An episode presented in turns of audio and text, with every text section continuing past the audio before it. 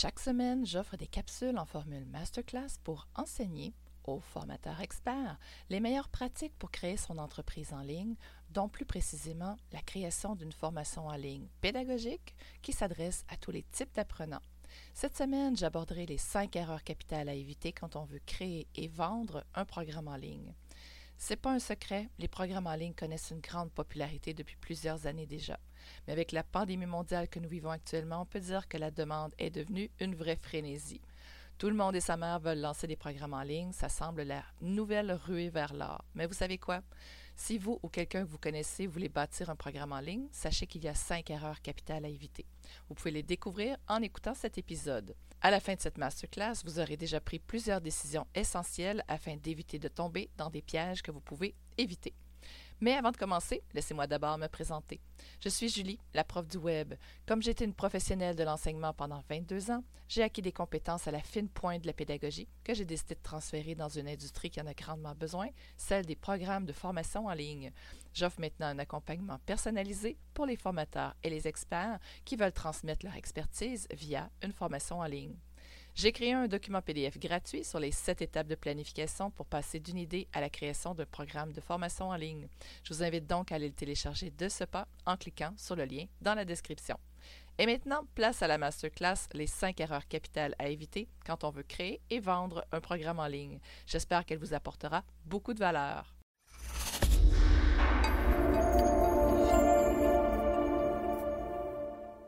Il y a plusieurs années, j'ai commencé à m'intéresser au programme en ligne.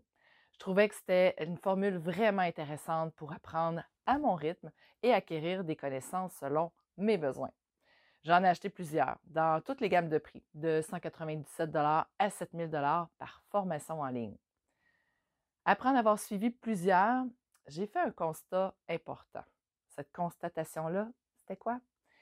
Les programmes en ligne créés par les experts ne sont pas bâtis de façon pédagogique, c'est-à-dire qu'ils ne s'adressent pas à tous les types d'apprenants et ils ne respectent pas la façon dont le cerveau apprend. Qu'est-ce que je veux dire par différents types d'apprenants? En fait, c'est qu'il y a des gens qui sont visuels, d'autres auditifs ou d'autres kinesthésiques, ce qui fait que les gens n'apprennent pas tous de la même manière. C'est d'ailleurs un facteur qui contribue au fort taux d'abandon des programmes en ligne pas tellement à cause du contenu, mais plutôt parce que le contenant répond pas à leur style d'apprentissage. La conséquence de tout ça, j'ai été témoin de tellement de découragement et d'abandon de la part de clients de plusieurs de ces programmes en ligne. Ils étaient pourtant très motivés au moment de leur inscription. J'ai aussi vu les formateurs déborder en service à la clientèle pour répondre aux courriels et aux demandes d'aide de leurs clients. C'était lourd à gérer pour eux. Ils avaient mis tout leur cœur dans la création de leur programme en ligne, mais ça ne semblait pas répondre adéquatement aux besoins de leurs clients. Toute une claque pour eux. Maintenant, revenons aux cinq erreurs capitales à éviter. Erreur numéro 1, ne pas avoir vérifié s'il y a des clients qui ont faim pour son savoir. Imaginons un instant que vous voulez vendre des hamburgers. Vous avez la recette secrète de votre mère et vous savez que les gens vont l'adorer. Juste à imaginer votre stand, vous salivez. Vous vous installez, tout semble parfait et quelques mois plus tard, vous faites faillite. Misérable. Qu'est-ce que vous avez oublié? Pour vendre des hamburgers, ce qu'il faut avant, même la recette, c'est un endroit débordant de gens qui ont faim. C'est la même chose pour votre programme en ligne. Est-ce qu'il y a actuellement des gens qui ont faim pour votre savoir? Est-ce que vous savez qui sont vos clients potentiels? Avez-vous validé que les gens sont prêts à acheter votre programme en ligne? On appelle cette étape l'étude de marché. Reprenons l'exemple des hamburgers. Premièrement, il faudrait trouver un endroit où il y a des gens qui passent et qui ont faim. Est-ce qu'il y a actuellement des gens qui ont faim pour votre savoir? Comment est-ce qu'on fait pour le découvrir? Posez des questions. Parlez avec les gens écoutez leurs réponses. Le bon Dieu vous a donné deux oreilles et une seule bouche. C'est parce qu'il faut les utiliser dans cette proportion-là. Un bon entrepreneur doit écouter deux fois plus que parler. On pose une question, après ça on écoute. Quand on écoute bien, on trouve les bonnes réponses. Il est primordial de créer une formation qui répond à un problème précis, le problème numéro un de, vos clients. Donc, la priorité, c'est d'identifier quel est ce problème. Il est essentiel d'avoir un sujet précis que vous allez pouvoir exploiter à son plein potentiel.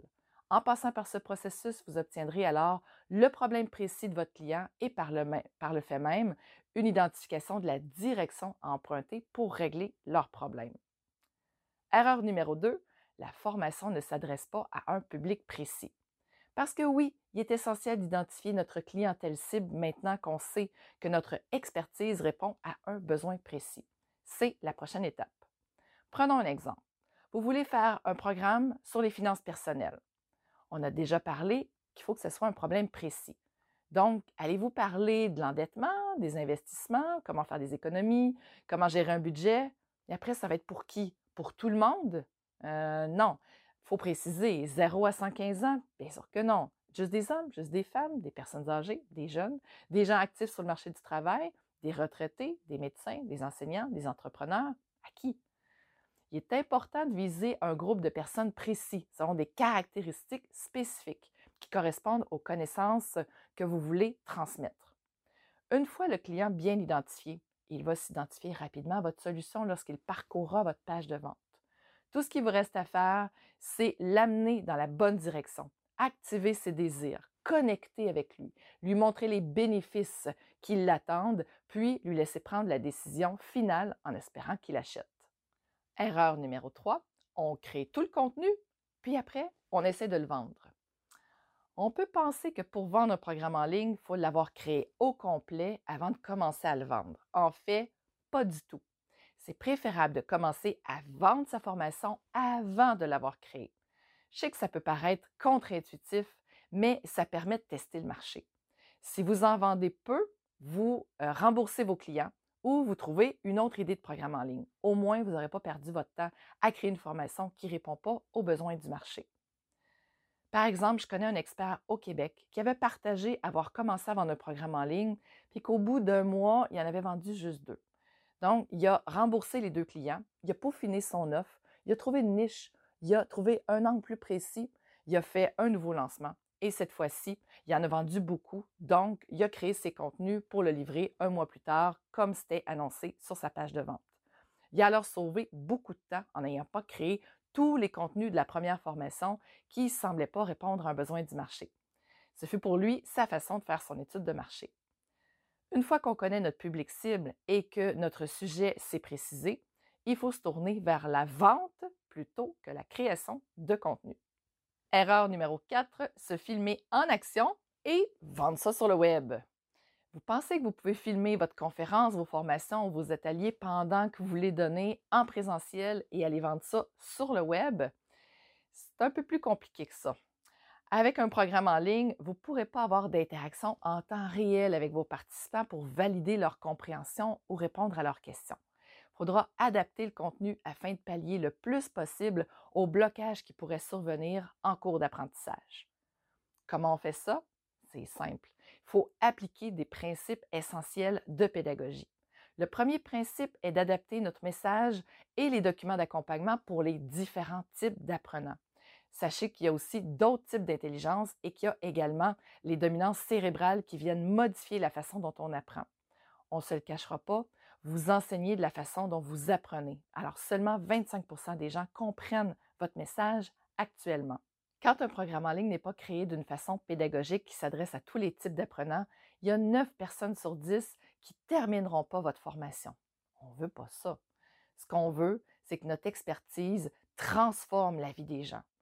C'est donc hyper important qu'on mette en priorité que ça puisse véritablement aider les gens qui vont l'acheter lorsqu'on fait un programme en ligne. Déjà, en adaptant votre message en suivant ce premier principe, vous diminuerez de façon significative le temps que vous investirez en service à la clientèle, car les clients vivront des succès plutôt que de rencontrer des obstacles et demander de l'aide par courriel ou en individuel. Et c'est ce que vous voulez, avoir un cours en ligne où les clients seront autonomes afin de sauver du temps pour que ce soit facile à gérer une fois en ligne. Afin de transmettre son expertise, il faut aussi tenir compte de la façon dont le cerveau apprend. Ça a été étudié et documenté par des spécialistes, dont Piaget. Il y a au moins trois étapes importantes à suivre dans la structure d'une leçon. Si on ne connaît pas ces étapes, il manque les étapes 1 et 3. ce qui ne permet pas aux apprenants de bien acquérir les nouvelles informations qui sont présentées. Ils peuvent finir par rencontrer des obstacles, décourager, ultimement, carrément abandonner la formation. Alors, si on tient compte des différents types d'apprenants et de la structure d'une leçon, vos clients termineront votre programme en ligne et atteindront les résultats, la transformation promise. Ils deviendront vos ambassadeurs porteurs de votre message. Erreur numéro 5.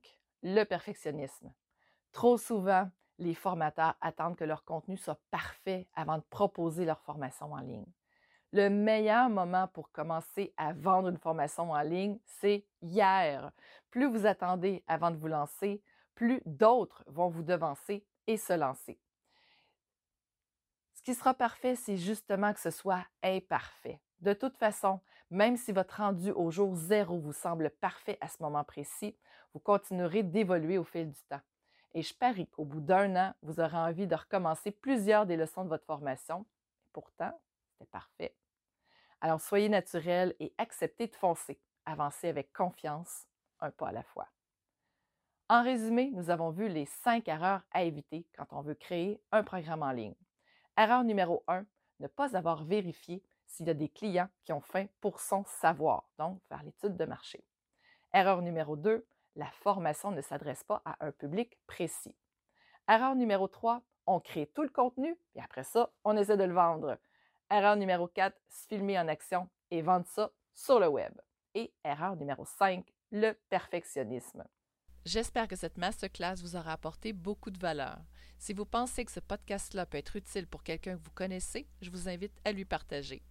Finalement, si vous voulez être accompagné pour créer une formation en ligne qui s'adresse à tous les types d'apprenants et qui respecte la façon dont le cerveau apprend, donc qui est pédagogique, vous avez le lien dans la description pour prendre un appel avec moi.